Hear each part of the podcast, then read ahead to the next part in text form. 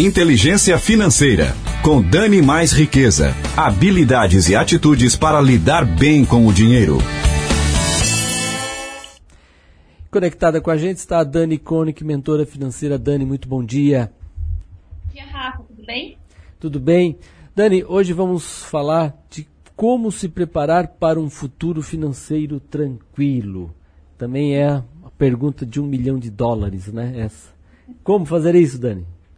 É, a, a, resposta é até meio, meio óbvia, porque aquilo todo mundo já sabe, né? Ah, tem que guardar dinheiro para ter um futuro tranquilo, para ter uma segurança financeira.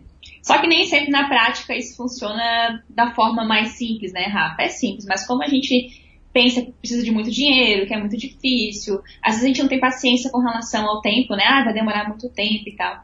E acaba procurando, às vezes, opções que não são muito boas, tipo uma previdência privada em um grande banco, ou fica contando com o INSS, né, para ter um futuro, um futuro tranquilo, e isso acaba não acontecendo. E é para a gente ver que isso realmente não acontece, é só olhar para o lado, né, olhar para os nossos pais, nossos tios, os nossos avós e ver que a maioria que é aposentada não consegue se manter, né? Eles mal conseguem ter, ter dinheiro para manter a saúde deles. Então a maioria mora em asilo, mora com os filhos. E tenho certeza que uma coisa que ninguém que está ouvindo aqui quer é como final de vida, né? morar com os filhos. A gente quer realmente ter uma situação mais tranquila e mais confortável. Então é preciso começar o quanto antes a investir, né? Começar o quanto antes a tirar uma parte da tua renda mensal para poder se preparar para o futuro, porque o amanhã ele vai chegar, né? E esperamos que chegue para todo mundo que está aqui ouvindo, porque a gente quer né, ficar bem velhinho, cabelo branco e tal. Ninguém quer ir embora dessa vida aqui cedo. Então, já que a gente tem uma expectativa de vida maior, por exemplo, do que os nossos pais tinham, né, nossos avós, a gente vai viver mais tempo importante a gente se preparar desde agora. E o primeiro impulso né, da pessoa, quando ela tem essa consciência, ela ir no banco tradicional e pedir uma previdência privada. Só que lá nos bancos tradicionais, geralmente as previdências privadas não são boas. São coisas, são opções bem ruins. De todas as que eu já vi até hoje, que eu já analisei até hoje, eu nunca encontrei uma no banco tradicional a uma pessoa comum uma previdência privada boa. Então a gente tem que fugir dessas opções muito óbvias, que é o INSS e a previdência privada de um grande banco. Tem que procurar o quê? Investimentos de longo prazo que vão te trazer uma rentabilidade bem maior do que uma previdência privada, por exemplo. Não tem aquela restrição para você sacar o teu dinheiro, você saca ele quando quiser, mas o ideal, claro, é que você coloque uma data de pelo menos uns 10 ou 15 anos para frente, às vezes até mais, né? Para você ir juntando todo mês um valor, investindo nesse investimento para chegar lá na frente com um valor X que vai te render uma renda Y, né? Aí você pode usar um simulador do Tesouro Direto, por exemplo. Você entra lá no simulador e lá tem a opção de aposentadoria.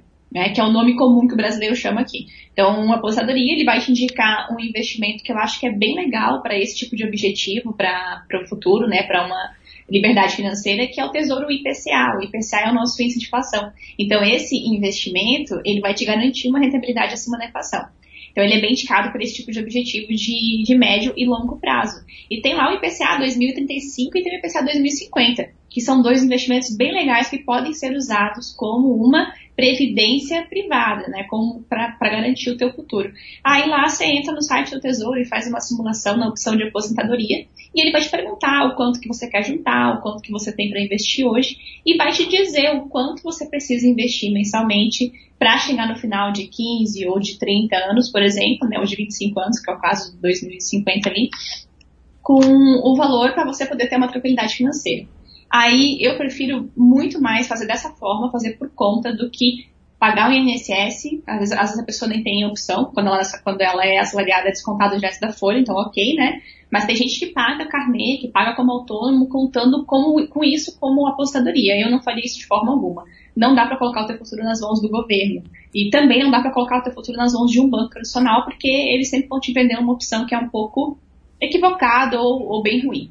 Então faça por conta mesmo, vá lá, faz seu cadastro no Tesouro Direto, investe no Tesouro IPCA, que é, um, é o título que eu mais indico, é o investimento que eu mais indico para esse tipo de, de objetivo, que é a tua aposentadoria, a tua reserva de liberdade financeira para longo prazo. Então dá para usar o, o simulador lá, é bem fácil, ele é bem intuitivo, ele te faz perguntas, você responde, e lá você vai saber o quanto que tem que investir mensalmente de acordo com a tua realidade, né? A pergunta que todo mundo faz, mas Dani, quanto que eu separo da, da minha renda? Depende, é a tua situação. Eu não conheço, então o que, que eu vou dizer? 10%? 20%? Você consegue? é aquilo que você consegue hoje. E você vai programando para todos os anos se aumentar um pouquinho esse valor de investimento que você faz.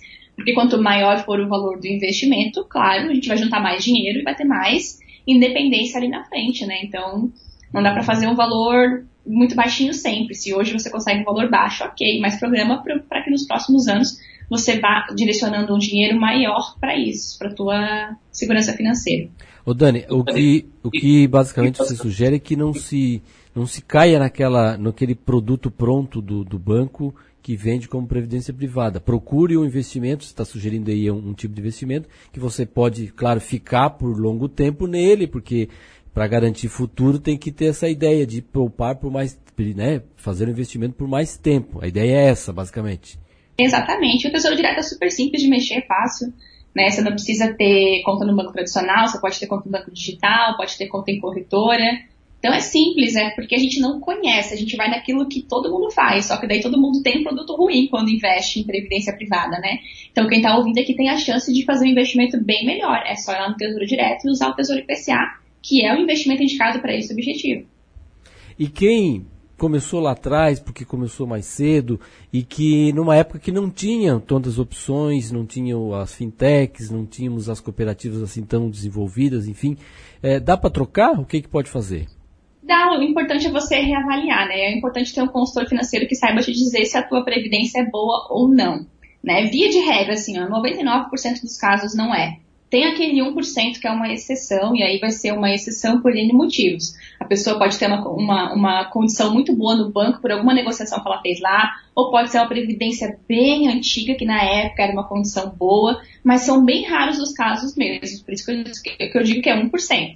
Aí tem a opção de você ter uma portabilidade, né? E, tem, e o importante, cara, é que você entenda. Aí só uma, uma pessoa te ajudando a entender para saber se a tua previdência é boa ou não. Mas eu sempre falo, olha a tua rentabilidade, olha qual é a taxa de administração, né? Dá uma olhadinha nos documentos da previdência, que é a lâmina. Você tem acesso a isso. Todo mundo que tem uma previdência tem acesso a isso. Só pedir lá pro gerente da conta ou entrar no teu login e senha online lá no portal do, do investidor e ver essas informações, porque as pessoas compram uma previdência sem saber qual é a rentabilidade, quais são as taxas, simplesmente faz achando que fez um bom negócio e na maioria das vezes cai numa pegadinha e acaba não fazendo um bom negócio. Tem a taxa Mas de carregamento. Né? Tem a taxa de carregamento, né, Dani? Tem taxa de entrada, taxa de saída, taxa de administração, taxa de carregamento, tem que ver se tem essas taxas e quanto que você está pagando de taxa, porque às vezes a rentabilidade fica abaixo da poupança ou negativa e não compensa, né?